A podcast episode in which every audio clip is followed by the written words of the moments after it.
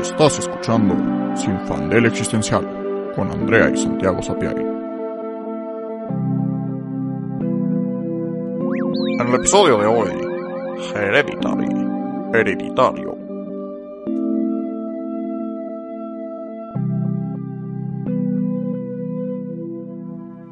Hola, soy Andrea Y yo soy Santiago.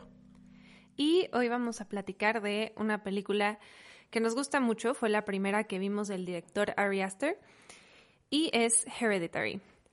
Esta es una película que creemos que definió o redefinió el terror moderno.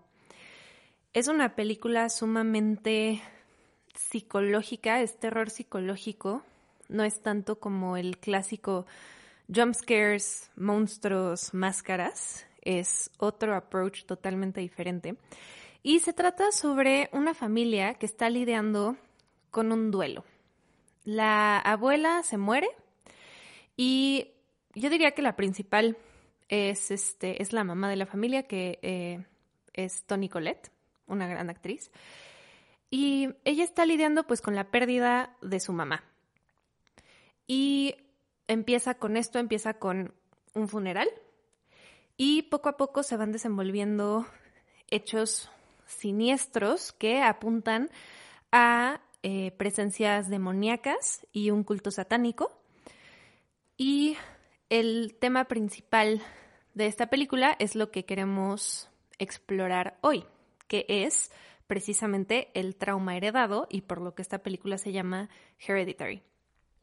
Lo que es súper interesante de Hereditary es que justo Tony Collette sufre este, pues esta pérdida al principio de la película, pero no es una pérdida triste. Tony Collette, este, no, no, o sea, al, al revés, esta muerte le revive como un enojo, este, hacia su madre y como un coraje, como de todas las cosas, como malas que, que hizo y como todo lo que, como todas las formas en las que le falló como madre y, y, y así, entonces como que le redespierta estos sentimientos negativos hacia su mamá. Este, y luego también con su propia familia, este, los siguientes eventos de la película despiertan eso mismo, pero después en su hijo. Ahora su hijo la resiente a ella, como ella resiente a su mamá. Y, y se genera como una dinámica familiar mmm, muy tensa, este, y, y como de mucho resentimiento y culpa y todos se odian entre todos pero no es evidente por qué. Sí, no, no es como un problema claro. Lo que vemos al principio es la escena de un funeral, se muere la abuela. Bueno, muy importante, la configuración de esta familia es mamá, papá, hijo mayor, hija chiquita. Y se muere la abuela, lo primero que vemos es una escena de un funeral, un poco extraña, pero a primera vista como que no notas realmente nada extraño, solo que... Eh, Toni Collette no está triste. Cuando se para a dar un speech, que está súper bien escrito, por cierto, eh, habla más bien como de lo que su mamá era para ella, pero no como mamá, sino como persona. Habla de ella como que era súper, eh, tenía muchos secretos, era muy privada, como que nunca llegó a conocerla a fondo y se nota un resentimiento y un enojo muy fuerte y un, un poco como de ironía eh, de parte de, de, Tony Collette como para poder eh, pues lidiar con lo que está sucediendo. Y lo que dice Santi es, no solo es la dinámica de ella hacia su mamá muerta, sino de la familia ahora hacia ella como figura de madre y también de ella hacia su familia, que es como su hijo mayor también le tiene un resentimiento muy grande, no sabemos por qué, de hecho sí se, se habla de eso después en la película, pero al principio no tenemos idea de cuál es su problema. Y es una dinámica muy tensa que no es tan poco común. O sea, no es una dinámica que digas, híjole, se van a matar ahorita, no, es una dinámica incómoda, tensa. Las palabras que se dicen tienen como doble sentido, como que hay resentimiento en todo lo que dicen, y eso es muy común en las familias. Creo que lo brillante de Hereditary es que esconde el horror dentro de lo mundano y lo planta en una situación familiar, porque todos hemos tenido, por más buena o mala relación que tengas en tu familia nuclear, hemos tenido esos momentos de incomodidad o resentimiento o enojo o algo que es como de, porque pues algo que creo que es inevitable es, si tienes hijos, les vas a fallar, sí o sí, no tienes de otra, porque eres un ser humano y le vas a fallar a las personas de tu vida y es normal, todos tenemos errores. El problema de la figura parental es que eso está muy mal visto y que además tus hijos no te ven como una persona normal, te ven como su todo. Entonces se vuelve una herida mucho más fuerte. Sí, exactamente. Y digo, esta ruptura de, que nuestros papás son perfectos es parte de, pues justo de la adolescencia y de volvernos eh, adultos, etcétera. Pero lo que dice Andrés es súper interesante porque el tema de que los papás a fuerzas te van a fallar, eh, os estamos diciendo que, que todas las personas, todos como hijos, vamos a ser traumados de una u otra forma por nuestros papás. Porque pues porque así es como funciona, porque al final somos personas diferentes y, y, justo van a haber expectativas que no se cumplan, este, o también en realidad porque el trauma es una parte básica de la formación de la personalidad y de la individualidad. Sí, porque a veces se piensa el trauma como eventos catastróficos, ¿no? Y eventos muy negativos o muy fuera de la norma, o sea, violencia, ese tipo de cosas. Pero en realidad no, también el trauma puede ser expectativas no cumplidas, puede ser atención que no te dieron, puede ser que te limitaron demasiado, puede ser que no te pusieron límites. Hay un montón de formas en el que el trauma se manifiesta, o más bien un montón de acciones que resultan en trauma, porque cuando somos niños somos sumamente impresionables y necesitamos una estructura y necesitamos un montón de cosas que es muy difícil que una persona nos dé. Entonces es una expectativa enorme en nuestros padres y inevitablemente nos van a lastimar y nosotros a ellos, como en cualquier relación humana, por más buena relación que tengas, buena comunicación, las horas de terapia que tomes, que ahora es más común, pero francamente antes, pues, o sea, si tienen papás que tomaron terapia de jóvenes, pues qué cool, pero eso no es muy común todavía. Em, vas a tener fricciones, que ya cuando eres adulto y tienes formada tu personalidad y sabes quién eres, a lo mejor no es algo tan traumático. Cuando eres niño o eres adolescente es extremadamente traumático.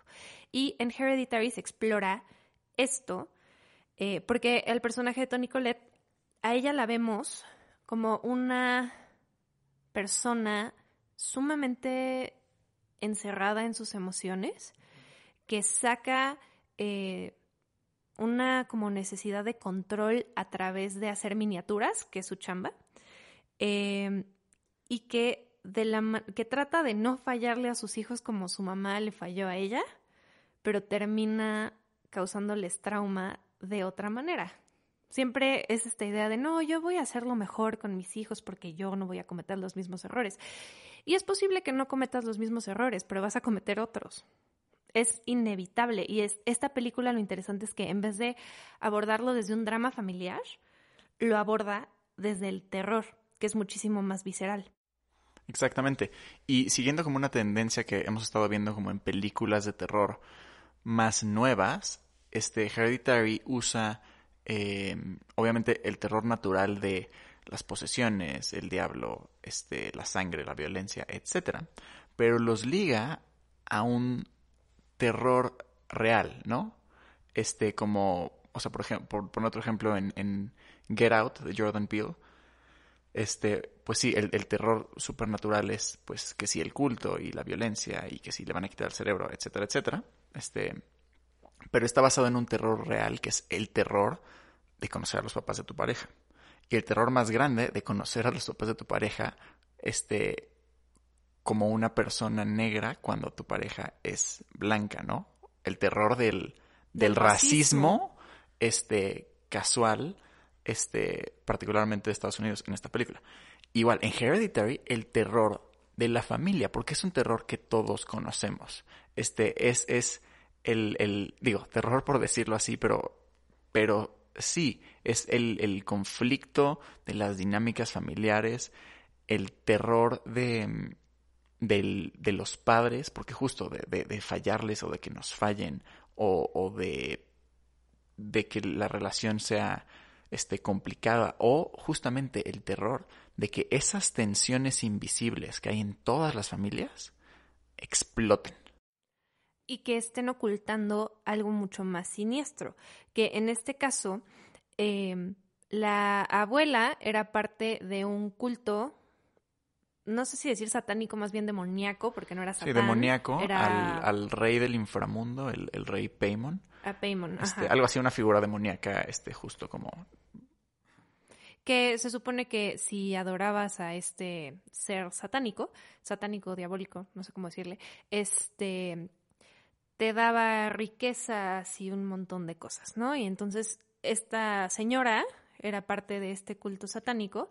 Obviamente su hija y toda su familia no lo sabían, pero a lo largo de la película vamos escuchando cosas que dice de cómo era su mamá, porque pues a ella nunca la vemos. A la abuela la vemos muerta y la vemos en fotos. Y ya. Pero eh, Tony Colette va descubriendo pues cosas de su mamá que no sabía. Pero no en el sentido bueno, sino que se da cuenta de que era una persona horrible y de las cosas que le heredó.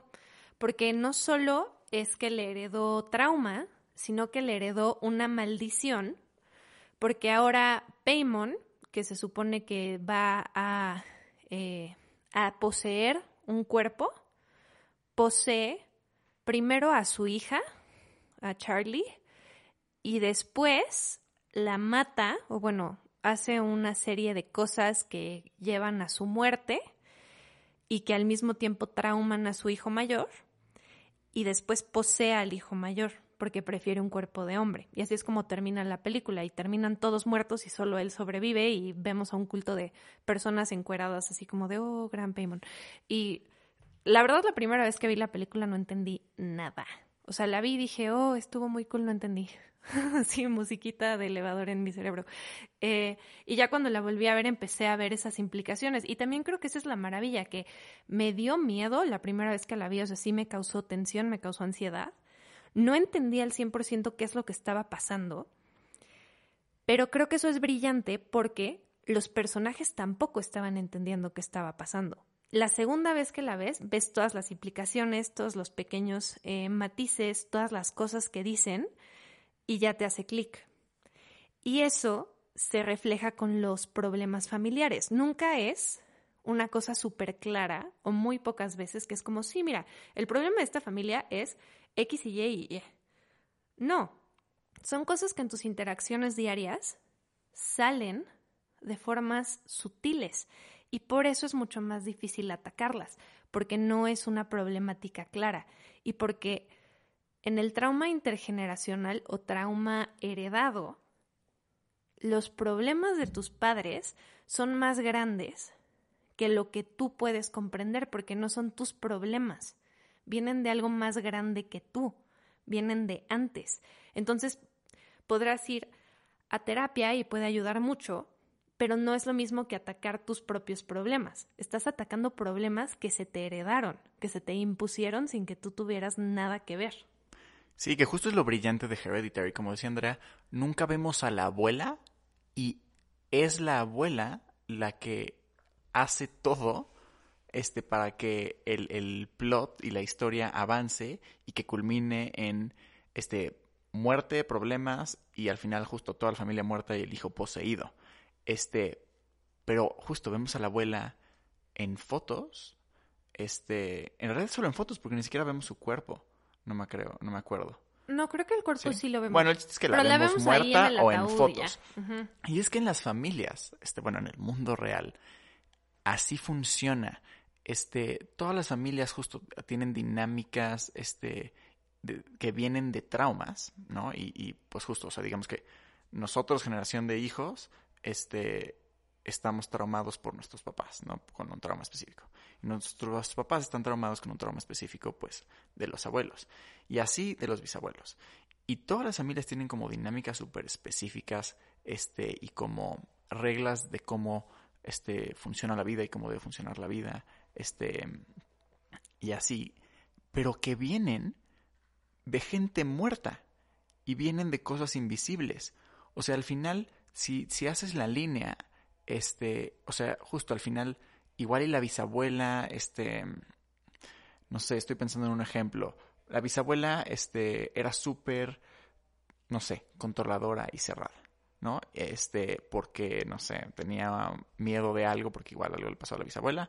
El chiste es que era como súper controladora y mantenía a los hijos a la casa y, y como que los educa a tener miedo de afuera, ¿no? La bisabuela lo tiene muy claro porque fue que, no sé, de niña, este, pues sí, no sé, mataron a sus hermanos, ¿no? Porque pues era muy normal en esa época, este, tristemente. Pero bueno, X. Y ahora los abuelos entonces crecieron en una casa donde no, no hay que salir de la casa, el exterior es peligroso. Y eso lo pasan a los papás y los papás se lo pasan a su vez a, la- a los hijos. Pero al final ya llega un punto en que justo los papás y los hijos ni siquiera tienen consciente entonces de dónde viene esta idea de, de que no hay, de sal- no hay que salir de la casa. Porque, porque, ¿por qué? O sea, ellos no vivieron el trauma que vivió la bisabuela y ni siquiera se les enseñaron como, pues justo las causas como lógicas de eso, simplemente se les enseña como una, como una doctrina incuestionable, ¿no? Y además, como dices, o sea, cuando tú ya no viviste el trauma, no tienes las herramientas para deconstruir de dónde viene, porque no sabes, o sea, nada más es como, pues, así me educaron mis papás y así es, por, no sé. Y entonces se vuelve un problema emocional, no es un problema intelectual, o sea, no lo puedes intelectualizar porque no tienes idea de dónde viene. Y Sí, no aunque puedes- tengas idea de dónde viene, no te pasó a ti y no, no tienes cómo deconstruir como, ah, bueno, pasó esto, pero eso no significa que mi respuesta al trauma tenga que ser encerrarme en mi casa y nunca salir. Porque tú estás súper lejos de ese trauma, estás en una línea vertical hasta abajo que ya ni siquiera te tocó, pero ya lo tienes internalizado. Y muchas veces esa es la causa de, la, de problemas como ansiedad y depresión y tendencias de ciertas cosas que dices, ¿por qué siento eso si no tiene, o sea, yo no sé por qué lo siento, yo no tengo un trauma en la infancia o algo, no me acuerdo que me haya pasado nada así, ¿por qué me siento así al respecto de un tema? Es porque no es tuyo. Alguien más te lo pasó y ahora es tuyo y está muy difícil que lo quites de ti porque nunca fue algo que tú mismo creaste. No es una respuesta tuya, es una respuesta aprendida que además pues tus papás cuando eres niño son Dios. O sea, tus papás son todo. Entonces, si te dicen lo que sea, les vas a creer. Y no les vas a creer solo a nivel intelectual, sino también a nivel emocional. Sí, eso es lo importante, que es a nivel emocional. O sea, no es una cosa justo racionalizada, ni una cosa que justo cuando este, llegas a la adolescencia, a la adultez, puedas como evidentemente darte cuenta como de, ah, claro, sí, mi papá me decía que este, los árboles este, eran peligrosos y no hay que salir, entonces no a-". No, no, no, no, no sabes. Nadie sabe de dónde viene y, y no lo tienes deconstruido, es emocional, o sea, ya, ya es como una respuesta, este, casi, casi biológica, química de tu cuerpo, este, que viene de un condicionamiento de tu familia. Este, y es justo lo que hace Ari Aster eh, de forma metafórica con esta familia. O sea, se, literalmente se les pasa de generación en generación el espíritu de Paimon y esta maldición. Y también interesante, el duelo, ¿no? Porque, eh, eh, eh, es interesante que, justo Tony Collette pierde a su mamá, este, y luego pierde a la hija, y, y todos como que se resienten mutuamente. Y, y justo Tony Collette al principio se queja de que pues la mamá era una mujer muy privada y con muchos secretos, pero a la vez Tony Collette es una mujer sumamente, este, mm, como fría, este, y cerrada con sus hijos. Es súper hermética con sí, sus súper emociones. hermética y también muy privada. Y también distante de sus hijos y entonces es como de pues o sea, o sea justo se, se replica el patrón. Y a menos que te des cuenta del patrón y lo trabajes, es inevitable que lo repitas. Y creo que eso ese es el horror también de Hereditary, que a lo mejor justo Tony Collette se dio cuenta de que su mamá era de esta forma, pero no tuvo el suficiente espacio para no ser igual. Y eso se ve claramente en padres, pues constantemente, que dicen, no, es que mi papá era X o Y, y luego son igualitos con sus hijos. Y es como de, ¿what? O sea, te estás quejando de esto y lo estás haciendo igual, pero es porque es tu zona de confort. Es lo que sabes, lo que sabes cómo hacer y conoces. Y creo que es importante estar conscientes de que todos tenemos esa zona de confort. Todos tenemos esos eh, malos hábitos en los que recaemos. Y lo importante no es ser perfecto y decir, no, yo nunca hago eso, porque obviamente si lo haces. El, el, asunto es, si te estás dando cuenta que le estás cagando, deja de hacerlo. O sea, para y di, oh, espera, estoy haciendo justo lo que digo que me choca de mi mamá o mi papá o mi abuelo, lo que sea. No, ya no lo voy a hacer. Hay forma de ponerle un alto. Y creo que eso es una de las mejores maneras como de romper el ciclo. Obviamente no es tan fácil como eso porque, como dice Santi, muchas veces no es algo intelectual, es emocional. Y detenerte en medio de las emociones, especialmente cuando son muy fuertes, es complicado. Y eso también es lo que pasa en Hereditary, que actúan muy visceralmente en varias ocasiones y también a veces lo intelectualizan de la peor manera. Hay una escena en la que Tony Colette le dice a su esposo como, a ver, güey, es que hay algo en el, en el ático, me di cuenta de que mi mamá estaba como haciendo cosas raras, no sé qué, y le empieza como a explicar el rollo y el esposo es como, no, estás loca, what the fuck, eso no tiene sentido dentro de mi racionalidad y por lo tanto no, y al final eso pues acaba fatal. Y también está como jugando en este este estereotipo de la, la mujer histérica, ¿no? Que es como, no, estás histérica, tú no sabes qué onda. Y el esposo ya sabes, todo frío y racional, según él, todo, todo inteligente. Que acaba muerto, ¿verdad? Pero pues bueno. También eso es súper padre de Hereditary. En, en, bueno, lo que para mí es la mejor escena de Hereditary, este, una este, escena cuando están comiendo y se pelean súper fuerte la mamá y el hijo mayor. Me encanta porque lo que pasa en toda la película es que, pues justo, toda la familia es muy hermética, ¿no? Este, son muy fríos con las emociones. Este, y, pues sí, spoiler alert, se muere la hija chiquita. Este, y... Spoiler alert después de que spoilemos toda la película. Bueno, el chiste es que, bueno, se muere la, se muere la hija chica, este, y, y pues sí, se muere en el coche cuando va manejando el hijo mayor, pero van de regreso a una fiesta a la que los obliga a ir la mamá, y entonces es un pedo. Y obvio, pues justo las muertes no son culpa de nadie, pero el chiste es que así es la muerte. Y la mamá culpa al hijo. Pero el hijo culpa a la mamá. Y entonces todos entran en un rol como de victimización este, y de culpar al otro. Y también súper interesante, Tony Colette este, se rompe en esa escena y empieza a reclamarle a su hijo que es súper hermético y súper frío, inexpresivo y que no ha dicho nada y que le vale madres y que no puede admitir que es su culpa y que es un pendejo, básicamente. Y ella a su vez, escenas atrás, va a una junta de duelo donde es súper hermética y súper fría y súper racional, donde no expresa nada y llega como, sí, mi mamá se murió y pues era bien culera y mi hermana y la chingada, pero pues me vale madres. Este, y a su vez, justo, y, el hijo le reclama como, güey, o sea, yo no, yo no quería ir a la fiesta, tú, no, tú me obligaste, ¿de quién es culpa? O sea, como que se empiezan a, como a rebotar las dinámicas y justo, o sea, Tony Colette le reclama a su hijo que es de cierta forma, pero que es exactamente como ella es. Igual el hijo a, a, su mamá, Tony Colette. Y es el típico como de, ay, ¿de dónde sacaste ese carácter? Pues de ti, güey. Sí, pues de ti, güey, exacto. Claramente, ¿no? Tú me enseñaste. Pero e, es eso, que también no nos conocemos tanto nosotros mismos para reconocer nuestras características en otros, especialmente cuando están muy cerca. A lo mejor te, justo ese, bueno, a mí, o sea, no estoy de acuerdo con este, esta afirmación, pero eso de que lo que te choca, te checa, no siempre, o sea, obviamente no. Es como, ay, me chocan los asesinos seriales. Ah, déjame llamo al FBI, o sea, no, sabes tampoco. Pero, pero sí, en el sentido de no siempre vas a entender que lo que te choca de otra persona es que te está reflejando, especialmente tus hijos. Si algo te molesta mucho de tus hijos es porque te está haciendo ver algo de ti que no te gusta en general. Y eso es lo que pasa aquí. Y también creo que es, es el horror de la autorreflexión. El saber que hay cosas dentro de ti que no te gustan y que no te van a gustar.